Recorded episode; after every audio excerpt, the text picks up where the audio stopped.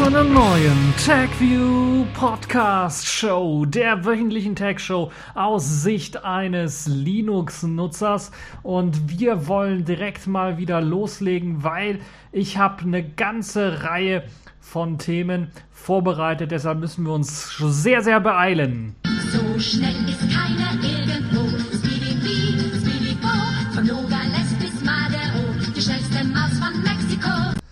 Ja, das hoffe ich doch mal, dass ich das bin. Nun ja, äh, Wikipedia für Journalismus alias Wikitribune ist zum Beispiel eines der Themen. Wieder einmal sicherheitsgefährdende Bloatware auf OEM-PCs mit Windows. Das Ubuntu TouchOS Support Ende für Juni 2017 und die EU-Funkrichtlinie fast eins zu eins vom Bundestag verabschiedet. Was sind die Konsequenzen daraus? Was können wir jetzt befürchten oder erwarten? Der Ego Live, das ist ein Elektroauto aus Aachen. Das äh, habe ich mir mal etwas näher angeschaut. Und dann natürlich die Kategorien in dieser Woche Netzpolitik mit dem EID bzw. dem neuen Personalausweis und der elektronischen ID, die nun zwangsaktiviert werden soll.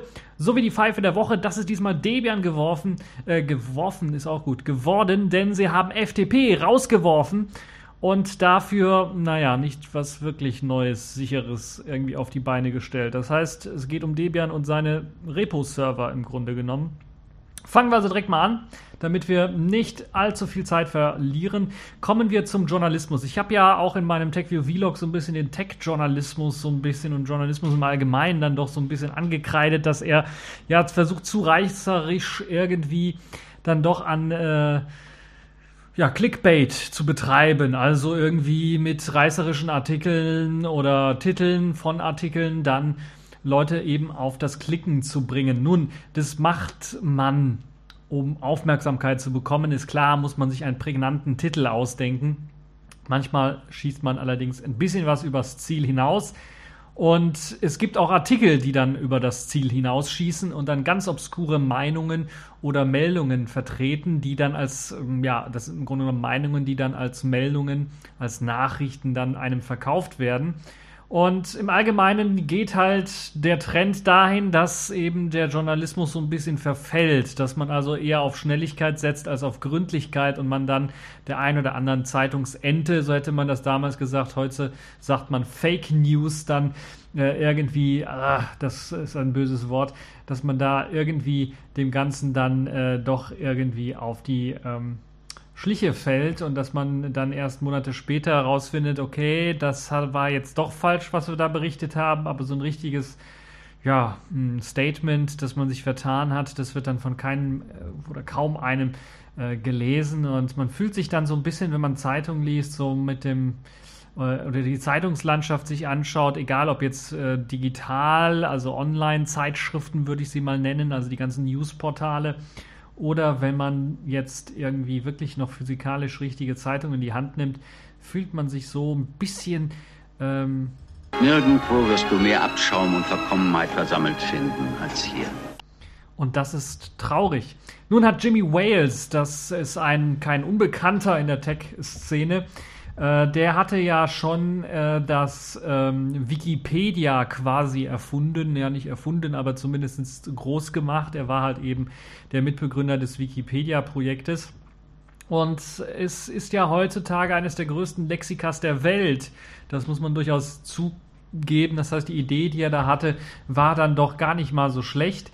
Und ähm, jetzt hat er ein neues Projekt gestartet und das nennt sich Wiki Tribune. Und in diesem Projekt geht er exklusiv darauf ein, dass er gegen irgendwie Fake News vorgehen möchte mit dem Statement Nachrichten sind kaputt. Wir haben aber einen Weg gefunden, sie zu reparieren da würde ich schon mal sagen, da hat er schon ähm, ja mal den richtigen Punkt getroffen. Ay, caramba! Aber jetzt ist natürlich die Frage, wie will er das Ganze äh, reparieren? Und da muss er erstmal einen Weg finden, weil die Idee ist halt eben erst einmal, ja, und mit der Idee sammelt er jetzt auch mal Spenden, professionellen Journalismus zusammenzubringen und eine engagierte Community. Und dann ein Nachrichtenportal zu erschaffen, das äh, versucht eben nicht hohe Klickzahlen zu generieren, um dann dank eingeblendeter Werbung, also durch Werbeeinnahmen dann finanziert zu werden, sondern er versucht dann im Grunde genommen mit einem Abo-Modell Leute dazu zu bringen, für guten Journalismus dann auch Geld bereitzustellen.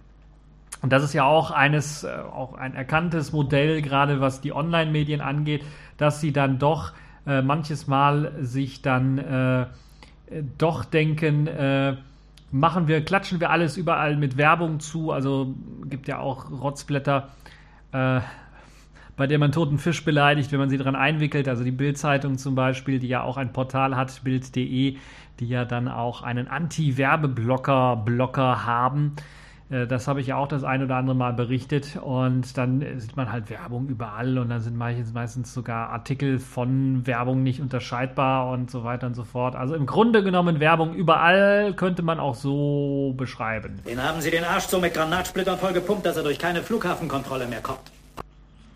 So ungefähr kann man, glaube ich, den, äh, die Werbelandschaft beschreiben bei solchen Online-Portalen, bei solchen Online-Zeitschriften, Online-Zeitungen. Und jetzt will halt eben äh, Jimmy Wales den Ansatz verfolgen, professionelle und bezahlte Journalisten mit einer engagierten Community zusammenzubringen und Qualitätsjournalismus auf allerhöchster Ebene zu garantieren. Das klingt schon mal erstmal sehr, sehr gut. Er will eine eigene, ja, eigentlich gehört das zur Selbstverständlichkeit eines Journalisten, also eine eigene Mannschaft zum Überprüfen von Thesen und angeblich Fakten bereitstehen, äh, sollte da bereitstehen. Also Redakteure sollen zusammen mit Community-Mitgliedern Hand in Hand arbeiten und halt eben diese Thesen und Fakten überprüfen, bevor so ein Artikel rauskommt, aber auch nach, nachdem er rausgekommen ist, um dann eben Verbesserungen durchzuführen. Zudem und nicht ganz ungewöhnlich, aber dennoch erwähnenswert, sollen Artikel auch nach der Veröffentlichung ähnlich einem äh, Wiki dann auch verbessert werden können. Das ist nicht ungewöhnlich, das machen aktuelle Online-Zeitschriften, Online-Publikationen ja auch, also selbst Spiegel Online äh, hat, wenn man da mal drauf schaut, da gab es auch einen Talk auf dem 33C3 über Statistiken und äh, dort äh, konnte man dann auch sehen, dass es nicht ungewöhnlich ist, dass ein Artikel oder der Titel des Artikels, aber auch teilweise im Text selber Änderungen durchgeführt werden, was den Artikelinhalt auch angeht. Das sind Verbesserungen, weil Schreibfehler passiert sind, im einfachsten Fall. Das sind aber auch Verbesserungen der Überschrift, weil eben die Überschrift irgendwie zu lang war beispielsweise und nicht mehr auf die ganzen Newsticker gepasst hat oder weil man halt eben eine bessere reißerische Überschrift vielleicht gefunden hat, die besser passt, um eben den Artikel besser vermarkten zu können oder weil man einfach einen Fehler gemacht hat und einfach neue Informationen irgendwie mit eingebaut jetzt hat oder eben später erst Informationen hinzugekommen sind, aber auf einer Presseanfrage oder sowas und man konnte dann nicht so lange warten, weil der Artikel musste auf jeden Fall raus und äh, hat dann die, die Informationen dann später irgendwie nachträglich eingebaut. Jetzt bleibt halt die Frage, weil das halt nicht ungewöhnlich ist, weil das bei vielen gemacht wird, also man kann das nicht nachweisen oder ja doch, man kann es eigentlich nachweisen, indem man eigentlich immer einen Snapshot von, nachdem der Artikel erschienen ist, äh, macht und dann nochmal zwei, drei Wochen später macht, um dann zu sehen, dass sich was geändert hat. Es gibt ähm, Publikationen äh, im, im Tech-Journalismus beispielsweise, die nennen sich dann Nachtrag, wenn also was verbessert wird.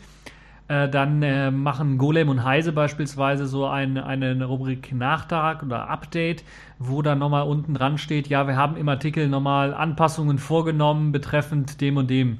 Also wenn die sich beispielsweise bei einer Anzahl von äh, von der Zahl äh, vertan haben oder sowas oder wenn einfach irgendwie sonst ein, ein Fehler drin war im Artikel, wird das auch dann nochmal darunter gepackt und dann geschrieben. Das ist ein sehr schöner Service, wie ich finde. So kann man dann sehen, okay, Sie haben den Artikel verbessert oder Sie haben beispielsweise auf Community-Anfragen im Forum oder im Kommentarbereich reagiert und den Artikel dann dementsprechend verbessert.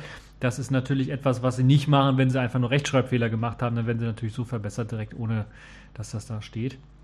Jetzt könnte man erwarten, weil äh, Jimmy Wells ja von Wikipedia daherkommt, äh, bei Wikipedia gibt es ja die nette Funktion, dass man sich einen Artikel oder bei Wikis allgemein, muss man natürlich auch sagen, dass man sich dann die Unterschiede anschauen kann, wie bei einem ganz normalen Quellcode und einem Patch kann man halt sehen, was wurde hinzugefügt, was wurde entfernt aus einem Text und man kann die verschiedenen Revisionen äh, eines Artikels dann anschauen. Das wäre natürlich richtig geil, wenn das eben bei Wiki Tribune auch möglich wäre, sodass man sich die verschiedenen Revisionen anschauen kann, durchschauen kann, was wurde zum Beispiel gelöscht an Informationen und auch mit der Begründung, warum wurde es gelöscht.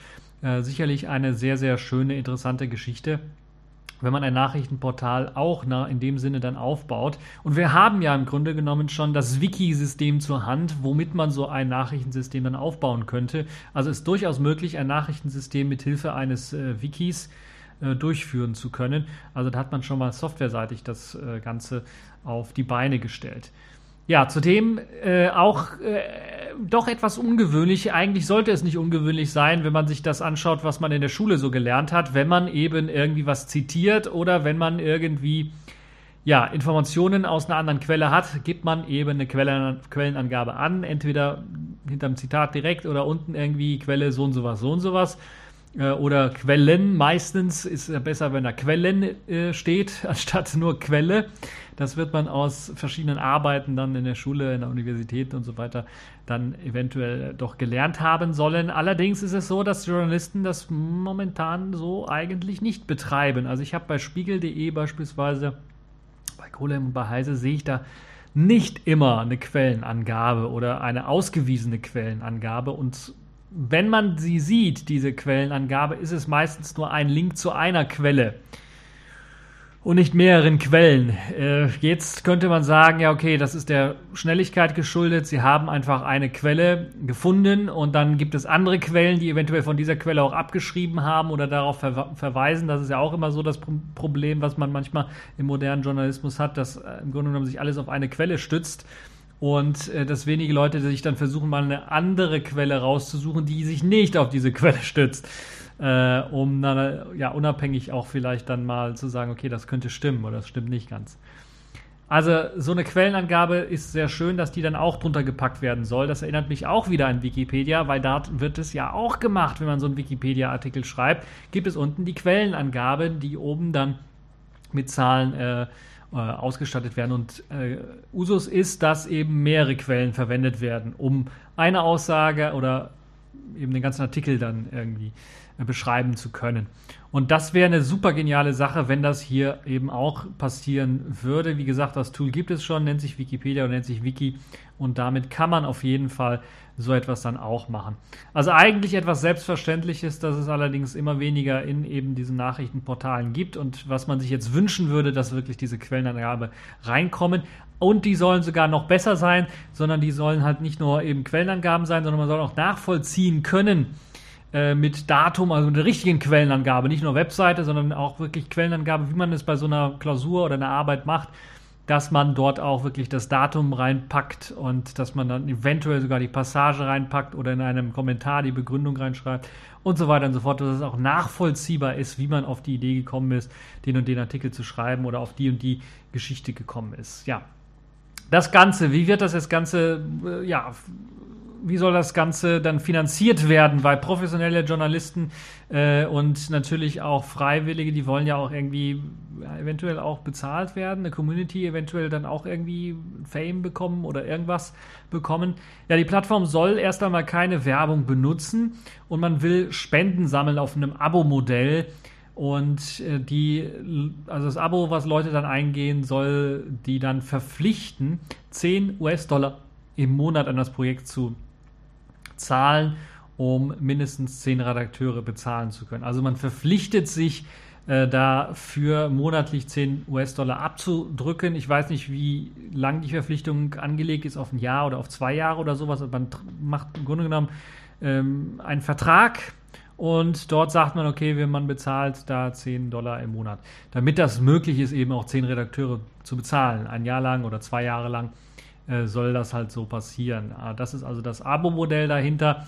Und scheinbar kann man dann auch, wenn man sich speziell für Themen interessiert oder Themenbereiche äh, interessiert, bestimmte Fachbereiche dann auch äh, Spenden zukommen lassen, um so beispielsweise einen Redakteur auch einzustellen für einen bestimmten äh, Fachbereich, den man eben auch haben möchte.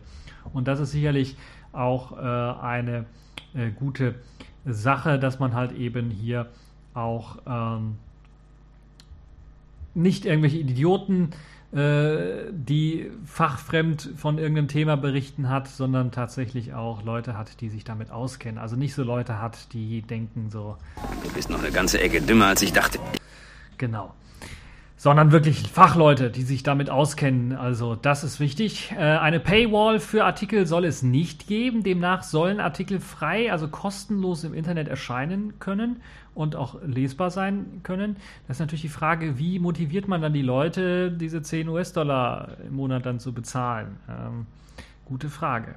Das ist natürlich, da muss also der Druck schon hoch sein, Qualitätsjournalismus zu haben und der Journalismus muss natürlich dann auch gut sein und mehr bieten als eben die anderen Plattformen, die ja komplett kostenlos und nur Werbung oder sowas eingeblendet haben. Und da ist halt die Frage, ob man das Ganze dann wirklich auch schaffen kann, ähm, weil vor allen Dingen die Leute, die halt eben dort spenden, auch nicht irgendwie extra Content bekommen, eventuell. Also extra vielleicht früher drauf zugreifen können auf die Artikel oder sowas. Nein, sie kriegen eben außer dem guten Gefühl, eine gute Tat gemacht zu haben, keinerlei Extras. Und das ist halt schon ja ein, ein, Anreizdefizit, so würde ich das Ganze mal nennen. Und äh, es klingt auch etwas recht dürftig, muss ich ganz ehrlich zugeben. Und es gibt ja schon was sowas ähnliches, nennt sich Krautreporter, wurde ich in Deutschland gestartet, sollte sicherlich den einen oder anderen schon mal ein Begriff sein. Das verfolgt halt eben seit einigen Jahren so ein ähnliches Konzept. Und da muss man allerdings für vollständige Artikel ein Abo abschließen. Also man kann sich da schon mal äh, den Anfang von einem Artikel durchlesen. Die sind auch ziemlich lang, die Artikel. Also ich habe jetzt drei, vier Artikel mal äh, durchgeklickt, die waren ziemlich lang. Und wenn man den allerdings komplett lesen möchte, dann äh, muss man tatsächlich ein Abo abschließen. Also für vollständig. Ich glaube, es gibt auch ein paar Artikel, die dann komplett frei sind, aber äh, für die meisten Artikel muss man wirklich ein Abo abschließen. Aber die sind auch recht gut dann gemacht, das muss man durchaus sagen. Sie gehen auch richtig ins Detail hinein und ähm, sind im Allgemeinen etwas länger äh, beschrieben und die Leute sind auch vom Fach, die da was schreiben. Allerdings hat man dann meistens am Ende des äh, Artikellesens nicht einen Mehrwert dadurch, dass man mehr Informationen im Kopf behält oder sowas. Äh, und das ist vielleicht für den einen oder anderen dann doch ein Problem. Aber es erscheinen dort auch Artikel, die sonst auf den Newsportalen eventuell nicht so erscheinen, die halt eben dadurch ermöglicht werden, dass die Leute halt eben Geld dafür ausgeben, um ähm, mehr vielleicht zu einem Thema erfahren zu können, wo andere sagen, ja, das interessiert die Leute nicht, das machen wir gar nicht, ist das hier sicherlich eine tolle Geschichte. Ja, ansonsten eine ähnliche Idee. Mal schauen, was aus Wikitribune wird. Kommen wir mal zu einem traurigeren Thema, kommen wir mal auch wieder zu einem technischen Thema und kommen wir mal zu einem Thema, wo im Grunde genommen die PC-Hersteller eigentlich immer sagen, wenn sie uns OEM-PCs andrehen mit Windows, könnte ich mir das vorstellen, dass da einige so etwas machen. Äh, man könnte auch sagen, äh, bei der ganzen Software, die dort mitgeliefert wird, Macht er ein Tuch vors Gesicht. Ich hab doch keinen Schnupfen. Es fühlt sich aber fast so an wie Schnupfen, wenn man so einen OEM-PC auspackt, weil da so viel Bloatware drauf installiert ist. Also da haben wir dann da verschiedene DVD-Player drauf, verschiedene Brennprogramme, Antivirensoftware, die um die Wette rennt. Also solche Geschichten sind da alle drauf und wer das halt noch nicht kapiert hat, dass man so einen PC, wenn man den kauft, mit Windows vorinstalliert, dann erst einmal als erste Amtshandlung an dem PC erstmal alles neu formatieren und das Betriebssystem neu aufsetzt, der sollte sich das mal gut durchlesen. Die Herstellerinstallationen sind meist halt voll von solchen unnötigen Programmen, sprich Bloatware. Es gibt sogar teilweise, ich glaube bei Lenovo war das, wo man extra bezahlen konnte für den Rechner, also mehr bezahlt hat, damit man keine Bloatware bekommen hat. Also auch äh, ah, fällt mir die Werbung wieder ein, gerade eben. Also das ist, das ist ja schon, das geht schon in die richtige Richtung, würde ich mal sagen. Aber es ist eigentlich, sollte es, wenn man so einen PC kauft und so viele hundert oder tausend sogar ausgibt, Tausender für eben einen PC ausgibt, sollte das eine Selbstverständlichkeit sein, dass der nicht zugemüllt ist mit irgendwelchen blöden Shareware und äh, Schieß mich tot Software. Nun ja, die weisen halt meistens Bloatware auf die ganzen Herstellersysteme und sind auch teilweise, sind da auch Sicherheitslücken drin in dieser Software, weil die nicht geupdatet wird oder da wird ein Antivirenprogramm ausgeliefert. Das habe ich auch schon mal erlebt, wo eigentlich im Grunde genommen nur noch einen Monat oder zwei Monate äh, die Lizenz für eben die Virensignaturen mit dabei war. Also das heißt, es war nach zwei Monaten im Grunde genommen wertlos, die Software, und man musste sie kaufen, sie sich kaufen. Solche Beispiele, aber auch natürlich Demos und sowas sind da auch. Demo-Versionen, Shareware-Versionen, die dann nach 30 Tagen ablaufen, sind natürlich auch mit an Bord. HP, Philips und Fujitsu zum Beispiel haben dann eben auch ähm, Sicherheitslücken in ihrer Software nun, die jetzt aufgetaucht sind. Ähm, vom gleichen Hersteller haben sie sich eine Software einkaufen können, ähm, die für die Bildschirmverwaltung zuständig ist, die dann im Hintergrund läuft und als Frontend eine gebrandete Fujitsu HP oder Philips Oberfläche bekommt, die eben die Möglichkeit besitzt, ähm, Bildschirme zu verwalten, also einen zweiten Bildschirm einzurichten, wird er jetzt links angeordnet, rechts angeordnet, oben oder unten und solche Geschichten, was für eine Auflösung hat er und so weiter und so fort. Also ein proprietäres Bildverwaltungsprogramm und die haben sich alle wohl bei der gleichen Firma eingekauft äh, und das Programm hat eine Sicherheitslücke. Die Firma heißt Portrait Display Inc.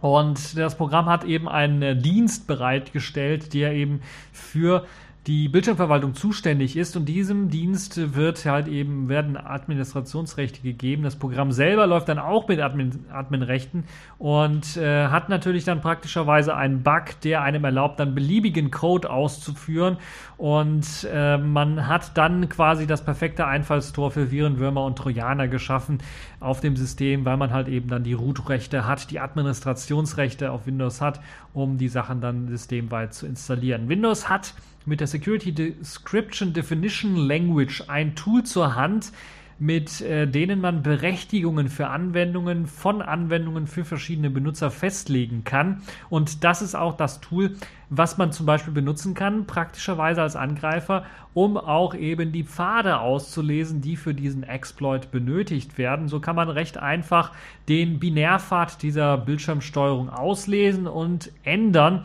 und dann beliebigen Code durch den PDI genannten Dienst dann ausführen lassen. Das klingt sehr, sehr gruselig, aber natürlich, ich habe ja gesagt, dieses ähm, SDD, Security Description Definition Language, ich glaube, es heißt SDD, ähm, das kann natürlich benutzt werden, um auch die Rechte zu entziehen. Das ist also der erste Workaround, den man machen kann, einfach diesem Tool die Rechte, die Administrationsrechte entziehen und dann nur noch äh, eben Rechte eventuell für die Bildschirmverwaltung geben was glaube ich sinnvoll wäre.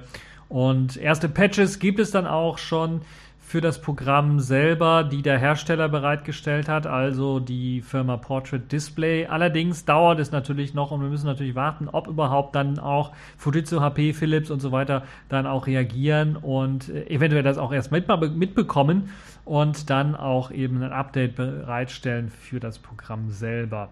Um ganz auf Nummer sicher zu, zu gehen, wie gesagt, kann man halt mit dem Befehl SC, äh, das steht eben für diese Security Description äh, Definition Language, das ist das Kommandozeilentool, äh, kann man eben einen Befehl ausführen, um dem PDI-Dienst einfach die Berechtigungen zu entziehen, sodass halt eben das kein Einfallstor mehr ist. Das aber wiederum wieder eine Warnung, dass man solche OEM-Windows-PCs am besten gar nicht kauft also ich empfehle meistens, wenn ihr schon eine, wenn ihr unbedingt Windows haben wollt, äh, wenn ihr eine Windows-Lizenz habt, dann nehmt doch eine normale Windows-CD oder sowas oder kauft euch eine Lizenz nachträglich oder sowas und kauft euch einen PC ohne Betriebssystem. Ist äh, sogar meistens eine Ecke billiger, 100, 200 Euro, je nachdem. Und ähm, oder einfach mal, wenn ihr sowieso ein Linux drauf betreiben wollt und kein Windows haben wollt, dann kauft euch doch direkt hier bei Tuxedo oder bei anderen Herstellern ähm, ganz einfach direkt äh, Dell, HP, die haben ja auch Linux-Laptops im Angebot. Sogar Acer habe ich letztens gelernt, hat Linux-Laptops im Angebot, wobei Acer ich eher schlechte Erfahrungen mit habe, deshalb weiß ich nicht. Also vor der Ergonomie habe ich da schlechtere Erfahrungen. Äh, von der Hardware, die verbaut ist, ist ja überall das gleiche im Grunde genommen. Aber äh, ja, mü- müsst ihr euch selber entscheiden. Aber das ist auf jeden Fall das, was ich dann empfehlen würde und nicht irgendwann. Da ist die Bloatware meistens nicht so richtig vorinstalliert. Also da wird nur meistens das installiert, was wirklich zum Betreiben des Systems notwendig ist und nicht irgendwelche anderen komischen Werbefuzzi-Programme. So, Machen wir weiter und kommen wir mal wieder zum Ubuntu Touch OS. Ja, eigentlich ist doch, äh, könnte man eigentlich doch schon sagen, äh, ähm, Oh nein, nicht du schon wieder. es ist doch schon tot, lass es doch tot und mecker nicht drauf rum. Nein, ich möchte nochmal drauf rummeckern. Ich möchte nochmal ein Update drauf geben, weil ich weiß, dass einige Leute hier bei so einem äh, Linux Tech Podcast im Grunde genommen oder einem Tech Podcast aus Sicht eines Linux-Nutzers natürlich auch Linux-Benutzer sind, äh, vielleicht sogar auch auf einem Smartphone und vielleicht sogar auch schon ein Ubuntu TouchOS äh, Phone oder sogar ein Tablet ihr eigen nennen. Und deshalb möchte ich da noch ein kurzes Update drauf geben. Es ist nämlich jetzt wirklich äh, rausgekommen, was jetzt mit dem Ubuntu TouchOS passiert. Das haben, wir haben ja schon gehört, okay, es stirbt, aber es stirbt halt nicht sofort, sondern erst in zwei Monaten ungefähr. Also, naja, zwei Monate, ja, zwei Monate sind es ziemlich genau. Äh, Ende Juni 2017 soll nämlich das Support-Ende für Ubuntu TouchOS sein. Das ist natürlich ein bisschen traurig. Das ist dann mal knapp über ein Jahr für das Ubuntu Tablet, was das letzte Ubuntu TouchOS-Gerät war. Und äh, ja, also nicht mal zwei Jahre Support gab es für das Ubuntu Tablet, was schon ähm, ja, bedauerlich ist, sagen wir mal so. Ähm, man wird das Gerät auch ohne Updates auch nicht wirklich weiter länger nutzen können, würde ich mal sagen. Und ähm, der Grund deshalb ist einfach ziemlich einfach, weil Canonical macht da einen sehr harten Schnitt und will sogar bis Ende des Jahres alle Ressourcen, was Ubuntu TouchOS angeht, abstoßen, somit halt eben auch den Repo-Server abschalten, der für die Apps zuständig ist. Das heißt, ihr könnt zwar jetzt noch über den Juni hinaus weiterhin das Tablet oder das Ubuntu TouchOS Smartphone benutzen, müsst allerdings damit rechnen, dass das voller Sicherheitslücken dann ist. Äh, ja, nicht von einem auf den anderen Moment, aber wenn dann mal ein neuer Bug in, im Chromium rauftaucht oder sowas und der Ubuntu TouchOS Browser verwendet Chromium als Basis, äh, dann kann es durchaus sein, dass ihr da eine Sicherheitslücke habt und wenn ihr halt eine Sicherheitslücke im Browser habt, dann ist halt das Spiel ziemlich langweilig, ähm, weil halt vieles drauf aufsetzt. Und natürlich sieht es dann auch so aus, dass halt wenig native Apps dann wirklich da auch noch Updates erfahren werden, die Entwickler auch die Ressourcen zurückschrauben werden, wenn sie wissen, Ende des Jahres sowieso Ende. Und äh, vor allen Dingen werden jetzt schon Ende Juni, also beim Support-Ende, auch keine neuen Apps mehr zugelassen. Also falls da mal einer auf die Idee kommt, neue Apps in den Store reinzupacken, äh, müsst ihr das jetzt machen. Äh, sonst kriegt er eben keine neuen Apps mehr in den Store. Ich weiß noch, noch nicht mal, wie es aussieht mit Updates, ob die für Apps dann auch äh, erscheinen werden. Das ist auch noch fragwürdig. Also ob der Server da einfach nicht rumliegt bis Ende des Jahres und dann läuft er sowieso aus äh, und dann kümmert sich niemand mehr drum. Und äh, Apps, die sowieso nur gegen Bezahlung erworben werden konnten, äh, diese Apps, das gab es auch, also bezahlbare Apps, die werden sowieso komplett rausfliegen, entweder jetzt Ende Juni oder man wird die Entwickler fragen oder die Entwickler äh, bereit, äh, die Möglichkeit bereitstellen, diese Apps dann kostenlos im Store bereitzustellen. Ansonsten verschwinden sie einfach. Also Ende 2017 ist definitiv Schluss mit den äh, Ubuntu TouchOS, zumindest mit den Apps, äh, die man sich dann runterladen kann. Das ist sehr traurig, weil es gibt sehr wenig alternative Stores, die man da benutzen kann. UbiPorts wäre jetzt eine Geschichte, die mir einfällt. Und ähm, ja, man sollte sich vielleicht doch äh, jetzt schon mal anfangen, als Ubuntu TouchOS-Nutzer nach Alternativen umzusehen, wobei sehr wenig Leute wahrscheinlich, oder ganz ehrlich, muss ich ganz zugeben, von vielen Nutzern, die wirklich so ein Ubuntu Touch, äh, Ubuntu Phone, Ubuntu Tablet oder sowas haben, habe ich sowieso gehört, dass die meisten Geräte irgendwie niemals wirklich als Hauptgerät im Einsatz äh, waren. Vielleicht mal so zum Testen, als das Gerät ganz neu war, aber dann einfach nicht, waren einfach nicht alltagstauglich, waren nicht einsatztauglich. Und deshalb hat man dann doch äh, sich vielleicht ein Android-Gerät genommen als Hauptgerät und das irgendwie äh, so als Spielzeug und das lag dann irgendwann mal in der Schublade rum, weil da nichts mehr Interessantes äh, drauf kam auf das Gerät. Ja, schade ist es allerdings jetzt vor allen Dingen auch für die Entwickler, die ja sehr viel Zeit in eine Sache gesteckt haben, auch kommerzielle Anwendungen programmiert haben, aber auch natürlich sehr, sehr viele Anwendungen, die auf Ubuntu TouchOS standardmäßig ausgeliefert werden ähm, oder wurden, ne, werden, immer noch werden, die ja auch von der Community äh, in langjährigen Prozeduren dann erstellt worden sind, langjährig vielleicht nicht, aber in äh, langjähriger Arbeit äh, erstellt worden ist. Und dass das nun allesamt irgendwie verschwinden soll, also das ist schon sehr enttäuschend. Da kann ich mir durchaus vorstellen, dass die Mehrzahl der Entwickler einfach sehr enttäuscht ist und komplett eben aus dem ganzen Markt aussteigen wird. Also äh, für sich vielleicht oder auch komplett äh, sich Android verschreiben wird und äh, kacken wir darauf. Das hat ja keinen Sinn mehr hier irgendwie was anderes. Also noch nicht mal zu Alternativen switchen werden wie ein Plasma Mobile, was ja noch mehr in den Entwicklungsschuhen steckt als jetzt das Ubuntu TouchOS oder eben auch Selfish OS, äh, dem verschreiben werden. Ja, die Hoffnung, dass Ubiports das irgendwie alles reißen kann und auch Ubuntu TouchOS irgendwie am Leben erhalten kann, schwindet so ein bisschen, weil Canonical sich anscheinend nicht mit Ubiports so ein bisschen abgesprochen hat, weil Ubiports ja schon angekündigt hat, wir wollen das weiter supporten und weiter unterstützen, weil man könnte durchaus das Ganze auch so machen, dass Canonical sagt, okay, wir bezahlen zwar nicht mehr für den Server, das müsst ihr dann machen, aber wir sorgen dafür, dass es eben einen reibungslosen Übergang gibt von Ubuntu äh, TouchOS App Server eben zu UbiPorts, sodass UbiPorts das weiterpflegen kann für die Nutzer. Und wir sagen, okay, Supportende 2007, äh, so Supportende äh, äh, Juni 2017 und danach kümmert sich Ubiports um äh, komplett den Server und übernimmt den schon mal und sorgt dafür, dass halt eben dann ab nächstem Jahr äh, sie selber dann für den Server bezahlen und für den äh, Wartung und für den Dienst und so weiter und so fort. Das hätte Canonical machen können.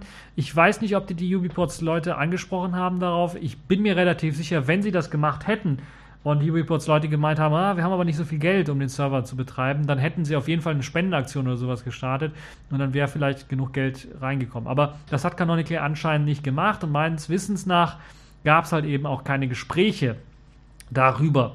Also ob Canonical den Store nicht in die Hände von Ubiports geben könnte, um so zumindest halt die App-Geschichte am Leben zu erhalten. Und das ist schon in meinen Augen, ist das der komplette Tod von Ubuntu TouchOS. Ubiports wird das nicht mehr retten können. Und ähm, das ist halt ein richtig großes Problem. Die paar Geräte, die ja zum Großteil sowieso umgebrandete Android-Geräte der Hersteller sind, wie Meizu oder BQ, können sicherlich dann noch mit einem Android-ROM bestückt werden und weiter genutzt werden. Also die Hardware wird nicht komplett obsolet. Und ob es dann Portierungen für beispielsweise Selfish OS oder Plasma Mobile geben wird auf den Geräten, das steht momentan noch in den Sternen. Da müssen wir mal schauen. Da müssen sich natürlich genug Leute finden, die sich dafür auch interessieren. Das Halium-Projekt, was ja auch jetzt ein Projekt ist, was gestartet worden ist, um eine einheitliche Basis zu erstellen für solche Ports, steckt ja noch in der Planungsphase fest. Also darauf würde ich jetzt noch nicht mal so großartig setzen. Wobei natürlich die Geräte, äh, die mit eben dem Ubuntu TouchOS liefen, jetzt natürlich eine perfekte äh, Geschichte wären, um eben, äh, wo das Halium-Projekt äh, darauf aufbauend, darauf auf basierend dann eben zeigt, was es kann, indem es halt eben äh, die Möglichkeit gibt, dort die verschiedenen alternativen Betriebssysteme dann drauf zu packen. Also das wäre eine der Möglichkeiten, worum man das zeigen könnte, weil die ja schon etwas mehr im Umlauf sind, diese Geräte. Und äh, ja, müssen wir mal schauen, wie sich das dort weiterentwickelt insgesamt kann ich da einfach nur sagen, äh, das fühlt sich alles so ein bisschen nach Tod an. Und ähm, deshalb wollen wir uns mal mit einem anderen Thema beschäftigen, was sich eventuell auch nach Tod anfühlt. Ja, also es war irgendwie diese Woche so ein bisschen eine traurige Woche, was netzpolitische Themen angeht oder Technikthemen, wo man im Grunde genommen eigentlich nur noch sagen könnte. Alter, wenn ich du wäre, du würdest lachen in die Kreissäge rennen. Kommen wir zum Bundestag und der EU-Funkrichtlinie, die fast eins zu eins im Bundestag verabschiedet worden ist. Was bedeutet dies nun? Zum einen gibt es eine positive Bedeutung. Es gibt jetzt eine Verordnung für einheitliche Stecker für Funknetzwerkgeräte. Außer Notebooks im Grunde genommen, sprich Tablets, Smartphones, aber auch Router, die sollen alle einen einheitlichen Stecker bekommen und auch verwenden müssen. Welcher das jetzt nun genau ist, das wurde leider nicht festgelegt im Gesetz, aber ich vermute mal, das wird sich wahrscheinlich auf USB-C oder allerschlimmstens auf Micro-USB wird man sich dort einigen, aber USB-C ist wahrscheinlich das, worauf man dann setzen wird. Das heißt, in Zukunft werden Tablets, Smartphones und Router sowie weitere Netzgeräte, Netzwerkgeräte, also wahrscheinlich auch IoT-Geräte, ah, das böse Wort IoT, Äh, die werden dann ähm, mit eben wahrscheinlich einem einheitlichen Stecker ausgeliefert werden. Ich rechne fest damit, es wird wahrscheinlich USB-C sein. Aber das Funkrichtliniengesetz hat noch viel mehr und auch pikantere Details im Gepäck, denn eine Funkanlage selber muss zukünftig sicherstellen, dass nur solche Software geladen werden kann, für die der Nachweis für das reibungslose Zusammenspiel mit dem Gerät erbracht wurde. Und das ist natürlich ein enormer Schlag gegen freie Software und Open Source und alternative Systeme, beispielsweise nicht nur auf Smartphones, sondern natürlich eben auch auf Routern. Mir fallen da zum Beispiel sofort die alternativen Firmware äh, LEDE, aka OpenWRT und DDWRT ein, die dann eben komplett oder denen dann komplett der Gar ausgemacht wird, da ja der Routerhersteller eine Installation äh, nun verhindern wird, um halt eben nicht in rechtliche Schwierigkeiten zu kommen, weil er ja nicht über die Kontrolle dieser offenen freien Systeme verfügt, um eben dann den reibungslosen oder das reibungslose Zusammenspiel mit dem Gerät dann äh, wirklich bereitzustellen. Äh, ich kann mir auch nicht vorstellen, dass eine Firma dann, wie es in der Vergangenheit das ein oder andere Mal noch war, mit OpenWrt oder DDWrt oder LEDE äh, zusammenarbeiten wird, um eben einen Router besser zu machen in, in Sachen Software oder zumindest der Community zu erlauben, zu ermöglichen, ihn besser zu machen, den Router. Ja, die Funkabschottung, so könnte man das Ganze auch nennen. Dagegen hat die FSFE, also Free Software Foundation Europe, sowie der CCC, der Chaos Computer Club, bereits auf die Gefahren hingewiesen. Und ich habe das ja auch hier bereits gemacht und auch bei Radio Tux auf das Problem hingewiesen. Äh, das wurde jetzt abgewendet, dass zumindest erst einmal durch die Nichtimplementierung eines Gesetzes im Bundestag all diese Funkgeräte erst einmal aus dem Handel genommen werden müssten. Äh, das wäre natürlich ein Riesenproblem, weil dann alle Smartphones, alle Tablets, alle äh, Router aus dem Handel fliegen würden. Äh, das hat man also dadurch erstmal abgewendet. Allerdings ist das ein sehr, sehr schlimmes, schlechtes Gesetz, weil es halt eben im Grunde genommen auch Alternativen, wir haben ja gerade über Ubuntu TouchOS gesprochen und Alternativsysteme auf Smartphones, die würden alle dadurch verhindert. Weil wenn der Hersteller irgendwie sagt, okay, ja, dieses Betriebssystem hier und da, das haben wir gar nicht getestet, das haben wir gar nicht rausgegeben, das wollen wir gar nicht testen, wir haben nicht die Kapazitäten dafür. Also wir sind aber rechtlich dran, äh, weil halt eben, und wir können auch nicht den Nachweis erbringen, dass es halt reibungslos zusammen funktioniert mit dem Funknetzwerk und der Funkkarte und so weiter und so fort, dass es nur legale Dinge macht und nicht illegale Dinge, wenn diese Software installiert ist. Die Alternative, deshalb sperren wir alles zu und kleistern alles zu, dass das nicht möglich ist, eine Alternative drauf zu installieren. Das gilt halt eben für Smartphones, für Tablets und dann halt eben auch für Router. Und das ist eine riesengroße Gefahr. Ähm, und äh, das betrifft ja dann auch nicht nur alternative Systeme aller ja, Selfish OS, Ubuntu Touch, Firefox OS, falls das irgendeiner noch verwendet oder sowas, oder Plasma Mobile oder sowas, sondern natürlich auch alternative ROMs, also Android-ROMs, äh, Lineage OS beispielsweise hm, oder andere ROMs oder sowas, die eben auch Android-ROMs sind, die lassen sich dann eventuell gar nicht drauf installieren, weil der Hersteller sagt, wir können da gar nicht sicherstellen, ob das Ganze so funktioniert, wie wir das eigentlich haben wollen oder wie es gesetzlich vorgeschrieben ist. Ja, und nachdem, wie weit man es fassen möchte, werden sogar eventuell Laptops oder PCs mit WLAN-Karten äh, mit einbezogen. Äh, die Laptops sind zwar raus, was den einheitlichen Funk, äh, ne, was den einheitlichen Netzstecker angeht, das wollte ich eigentlich sagen, aber nicht, was Funkgeräte angeht. Die haben halt eben WLAN und PCs mittlerweile auch WLANs, gerade diese kleinen Mini-PCs oder sowas. Und da macht es halt eben Sinn, dass das da auch in die gleiche Regel fällt, weil es einen Funkchip hat. Und da wäre es halt ziemlich blöd, wenn man da eben das erschwert, alternative Systeme drauf zu packen. Jetzt kann man natürlich beteuern, ja, das hat man alles so nicht gemeint, aber wenn es so erst einmal im Gesetz drinsteht, kann ich mir durchaus vorstellen, dass die Hersteller sagen, ah, das Risiko ist zu groß, machen wir dann alles zu und packen nur noch das eine Betriebssystem drauf. Und äh, es hat natürlich halt, es ist eine antifreie Softwaregesetzgebung und das muss man einfach so offen sagen. De facto ist das die Abschaffung von freier Software für alles, was einen Funkchip hat. Und das ist natürlich nicht gewollt. Das kann so nicht durchgehen und da sollte man gegen protestieren, dass das Gesetz geändert wird. Ansonsten braucht man sich nicht wundern, wenn irgendwann mal nur noch antifreie Software das ist vielleicht ein neuer geiler Begriff, neuer Kampfbegriff, antifreie Software auf den Geräten läuft. Und denken wir mal an die vielen verschiedenen Routern und andere IoT-Geräte, die vom Hersteller gar nicht geupdatet werden und dann einfach nur noch mit eben Drittanbieter-Software betrieben werden können in einem aktuellen sicheren Kontext, ohne Bugs und so weiter und so fort. Und das ist wirklich ein Trauerspiel, dass wir solche Trottel als Gesetzgeber haben, die diese Gefahr, dieses Problem nicht sehen und anscheinend nur auf ihr Geld starren und die Lobbyarbeit da voll zugeschlagen hat und voll gelobbyt hat, um halt eben freie Software zu verbieten auf solchen Geräten. Traurige Geschichte. Deshalb wollen wir uns nicht länger mit irgendwelchen traurigen Dingen ähm, befassen, aber wir wissen natürlich, wenn solche Geschichten auftauchen, da muss man einfach mal drüber berichten, denn Das sind aber Dinge, über die darf man nicht diskutieren, die muss man einfach machen.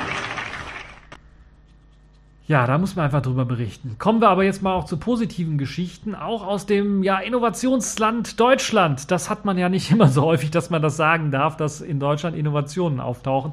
Naja, ist das eine riesengroße Innovation? Nun ja, es ist zumindest, es geht in die, in die Richtung Innovation. Es gibt jetzt eine neue Firma, äh, die nennt sich Ego. Und die hat ein gleichnamiges Produkt, Ego Live, aus dem Boden gestampft. Elektroauto aus Deutschland. Das ist ja nicht mal so der große Renner. Äh, jetzt fragen sich einige sicherlich, Elektroauto Deutschland, äh, wir kennen Tesla, wir kennen Nissan Leaf und Co., aber was gibt es denn da noch? Ja, eventuell fällt dem einen oder anderen noch den Opel Ampera ein, wobei das, glaube ich, ein Hybrid war und der BMW i3, aber dann war es das auch schon. Okay, es gab, es soll ein äh, e-Smart geben oder Smart e geben äh, von Mercedes oder von Smart in dem Fall. Aber richtig beliebt sind eben diese deutschen Modelle alle nicht, weil sie halt eben äh, auch von der Reichweite nicht irgendwie großartig äh, gut sind oder weil es im Grunde genommen alles Autos sind von der alten Warte her gesehen. Also die klassischen Autos nur mit dem Elektromotor äh, ausgestattet. Das, man möchte bei, bei Elektroauto so ein bisschen mehr futuristisch was haben. Aber aus diesem Grunde haben sich jetzt auch einige in Aachen zusammengetan und ein neues Kleinst-Elektroauto hergestellt. Vor allen Dingen soll der Viersitzer für den Stadtverkehr gedacht sein, mit einer Reichweite von nur 100 Kilometern. Also das ist also wirklich lächerlich gering, muss man ganz ehrlich sagen. Aber wenn er halt nur für den Stadtverkehr gedacht ist, als Stadtflitzer, also als, äh, wir kennen ja die verschiedenen ähm, äh, Leihwagen, die man sich so in der Stadt ausleihen kann, um mal durch die Stadt zu flitzen. Da macht es durchaus Sinn, sowas zu haben. Sind klein, günstig. Aber auch als eigenes äh, Auto, wenn man sowieso nur in der Stadt unterwegs ist und nicht irgendwie kilometerweit mit der, äh, auf der Autobahn verbringt, äh, kann das halt mit dem günstigen Einstiegspreis von 15.900 Euro durchaus den einen oder anderen Kunden sicherlich gewinnen. Und eventuell, das wäre ja auch eine Idee, bei Städten, die jetzt äh, Feinstaubprobleme haben und von Fahrverboten äh, ja irgendwie schwärmen, wenn sie halt neben der Elektroauto-Prämie eventuell dann auch noch sagen, okay, wir machen eine äh, Elektroauto-Prämie für die Stadt. Das heißt, wenn wir Fahrverbote erteilen für bestimmte Tage, für bestimmte Autotypen oder für bestimmte Autokennzeichen, das hatten wir ja in Paris mal gehabt, äh, werden wir sagen, diese Elektroautos, die dürfen dann in die Stadt fahren. Wäre vielleicht auch wieder ein Anreiz, äh, vielleicht sich so ein Stadtauto, Stadtelektroauto zu kaufen. Der Preis ist nicht allzu hoch, würde ich jetzt mal behaupten. Ähm, und von dem Preis kann man ja auch noch die Elektroautoprämie abziehen. Der Ego Live soll halt eben jetzt, äh, so heißt der, soll der Flitzer heißen, der kleine, und der wird von der gleichnamigen Firma, also Ego Mobile AG, gebaut. Soll 3,38 Meter lang, 1,7 Meter breit und nur ein 1,57 hoch sein. Also ein sehr, sehr kleiner Wagen im Grunde. Man kann also eher sagen, das ein 2 plus 2 Sitze, also vorne zwei, die haben einen ordentlichen Sitzplatz und hinten zwei. Die müssen sich halt für die Stadt ein bisschen was einquetschen, äh, passen aber auch noch rein. Äh, etwa 10 Sekunden soll der Wagen von 0 auf 100 benötigen äh, mit einem 22 kW Elektromotor. Naja, äh, wenn er denn 100 äh, Kilometer pro Stunde erreichen könnte. Allerdings kann er das nicht. Das heißt, die Spitzengeschwindigkeit liegt nur bei 90 äh, Kilometer pro Stunde. Für die Stadt, für, wenn da sowieso keine Stadtautobahn benutzt wird oder sowas, kann man das sicherlich durchaus noch verwenden. Sprich, 5 Sekunden braucht der Wagen dann von 0 auf 50 Kilometer. Und das ist, glaube ich, für ein Stadtauto auch vollkommen ausreichend. Also für ein reines Stadtauto genug. Aber auf eine Autobahn würde ich mich damit nicht so richtig trauen. Also ganz, ganz zur Not eine sehr kurze Strecke eventuell doch noch mal damit zurücklegen. Aber ansonsten wenn man da halt eben wirklich, also auf der dritten Spur, auf der rechten, ganz rechten Spur dann nur auf der LKW-Spur im Grunde genommen. Äh, ansonsten äh, hat man da, glaube ich, Probleme mit, sich auf der Autobahn damit zu bewegen, auch was die Reichweite angeht. Aber dafür ist das Auto halt nicht gedacht, sondern wirklich ein reines Stadtauto und das soll es halt eben gut können und äh, von den geringen Maßen hat es halt, bietet halt es halt auch die Möglichkeit, auch relativ einfach dann noch einen Parkplatz zu finden. Da muss man halt eben nicht mit einem großen, dicken SUV anfahren und äh, hat dann Probleme, einen Parkplatz zu finden, weil die Parkplätze alle zu klein sind oder die Parkhäuser alle in den 70ern gebaut sind, wo die Autos alle noch kleiner waren. Also da hat man das Problem dann nicht mehr. Die Firma äh, eGo Mobile AG wurde gegründet aus der RWTH Aachen heraus vom Inhaber des Lehrstuhls für Produktionssystematik Günter Schuh. Der ist, äh, sollte dem einen oder anderen vielleicht auch bekannt sein als derjenige, der das Street Scooter Projekt für die ähm, äh, auch dazugehörige Firma und äh, erstellt hat oder auf die, auf die Beine gestellt hat. Die Firma hat dann äh, diese kleinen Street Scooter Elektro-Lieferwagen für die Deutsche Post bereitgestellt. Die Deutsche Post hat ja, ist ja groß, groß eingestiegen und will ja jetzt, hat jetzt auch, äh, ich glaube sogar die Firma übernommen oder zumindest sehr, sehr viele von diesen Street Scootern bestellt. Also Elektrolieferwagen, die halt dann vor allen Dingen auch in kleineren äh, Gegenden dann äh, durchaus äh, benutzt werden können, um halt eben Post oder Päckchen austragen zu können. Die ersten Bilder dieses Ego Live Modells kann man bereits sehen. Es gibt auch Prototypenvideos, wo man das Ganze ohne so ein richtiges, ähm, ohne Gehäuse hätte ich fast schon gesagt, ohne eine richtige Karosserie zu sehen, also nur den Umriss so ein bisschen, was auch sehr interessant ist. Äh, sieht aus dann so wie ein Strandbuggy, aber ja, äh, also der Ego Live, der mit kompletter Karosserie lässt sich auch sehen, sieht sehr, sehr schick und futuristisch aus, futuristischer Kleinwagen, der wohl dann auch perfekt für die Stadt geeignet ist. Also zwei Daumen nach oben, dass hier was gemacht wird in die Richtung und dass es aus Deutschland kommt, ist ja dann noch besser, äh, ist auch notwendig und es ist eigentlich traurig, dass die großen Hersteller da eigentlich so wenig machen und dass es dann halt, vielleicht braucht es halt solche kleinen innovativen Firmen, die dann halt eben die Möglichkeit haben, so etwas dann auf die Beine zu stellen. Also wirklich zwei Daumen nach oben für das Projekt. Das ist wirklich eine super geniale Geschichte.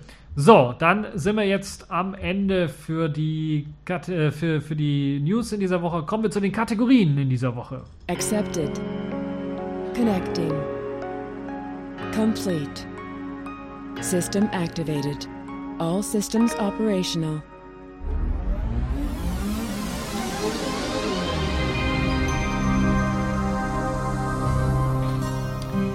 Ja, steigen wir ein in die Netzpolitik. Wir, wir erinnern uns ja, und einige mögen ihn ja bereits schon besitzen, an den neuen Personalausweis, der erst einmal E-Perso hieß, wegen der elektronischen Komponenten und dann irgendwann mal in N-Perso umbenannt worden ist, also neuer Personalausweis. Dieser besitzt ja auch eine sogenannte E-ID eine ja, Electrical Identifier, Electronic Identifier, ich weiß es gar nicht, aber besitzt eine EID, also eine elektronische Identifizierungsmöglichkeit, die zum Beispiel benutzt werden kann, um sich oder dafür was angedacht, im Internet elektronisch zu identifizieren, dass man wirklich dieser und dieser Benutzer ist, um dann beispielsweise Sachen ab 18 kaufen zu dürfen oder solche Geschichten halt. Ähm, oder eben bei Behördengänge sich zu ersparen, dass man nicht zur Behörde gehen kann, sondern dass man sich dann in einem Online-Formular das Ganze alles ausfüllen kann und dass sich dann mit, dem, mit der EID ausweisen kann. Ansonsten müsste man zur Behörde laufen und denen dann seinen Perso vorlegen. Solche Geschichten halt. Um das zu verhindern, wäre halt oder war die Idee des, e, des EID. Allerdings haben die wenigsten Besitzer des Ausweises dann diese Funktion auch aktiviert, weil man wurde am Anfang gefragt, will man die Funktion haben oder nicht? Und die meisten haben eben Nein gesagt, man möchte sie nicht haben. Und selbst die, die es haben, nutzen es kaum.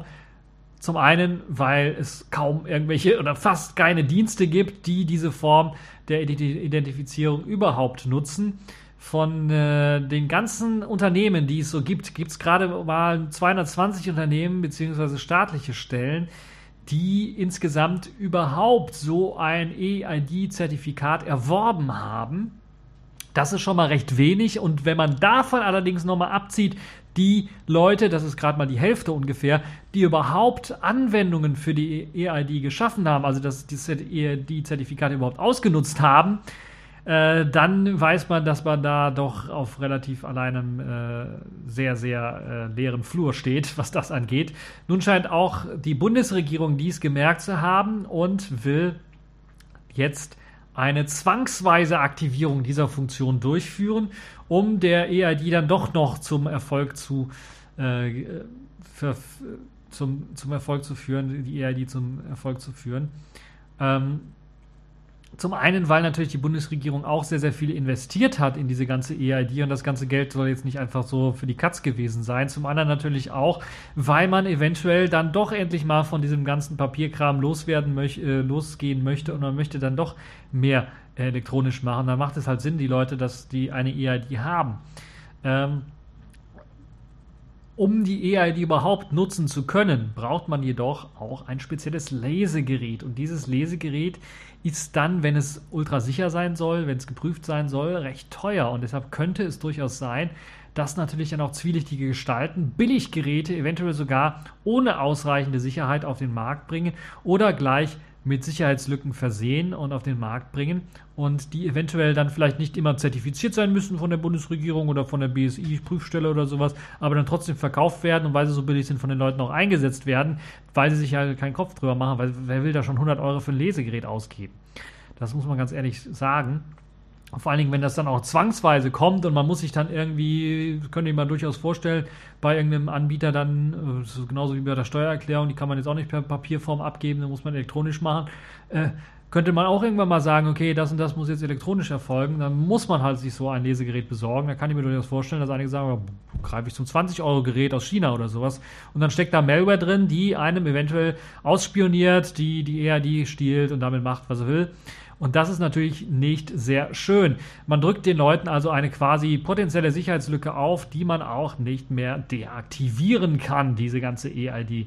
Sprich in Zukunft, wenn man einen neuen Ausweis bekommt, kann man nicht mehr auswählen, ob diese Funktion aktiviert oder deaktiviert werden soll, sondern sie wird immer standardmäßig aktiv geschaltet sein. Und das ist ja schlecht, würde ich mal sagen. In dem Gesetzentwurf, der diese Änderungen beinhaltet, versteckt ist auch äh, die für 2021 geplante Möglichkeit, den Geheimdiensten den Zugriff auf alle Meldedaten von Personen samt der biometrischen Daten, wie zum Beispiel das Passbild, dann zu ermöglichen. Das ist also noch der zweite große Pferdefuß dieses äh, Gesetzesentwurfs. Nun ist bei einem konkreten Verdacht dies ja auch bereits heute möglich, dass auch ein Geheimdienst dann äh, die Möglichkeit hat, dort in Zukunft dann äh, äh dort dann äh, ohne Probleme äh, darauf zuzugreifen, auf diese ganzen Daten, wie zum Beispiel ein Passbild oder biometrische Daten. In Zukunft soll es allerdings möglich sein, dass dies automatisiert geschehen soll, ohne dass da eine Kontrollinstanz existiert. Also wie sieht es jetzt aus? Wenn ich als Geheimdienst oder als Polizei, als, als was ja auch, auch eine Vermischung ist, eine Geheimdienst, Polizei, äh, das ist auch hier alles in dem Gesetzentwurf gar nicht so klar geregelt.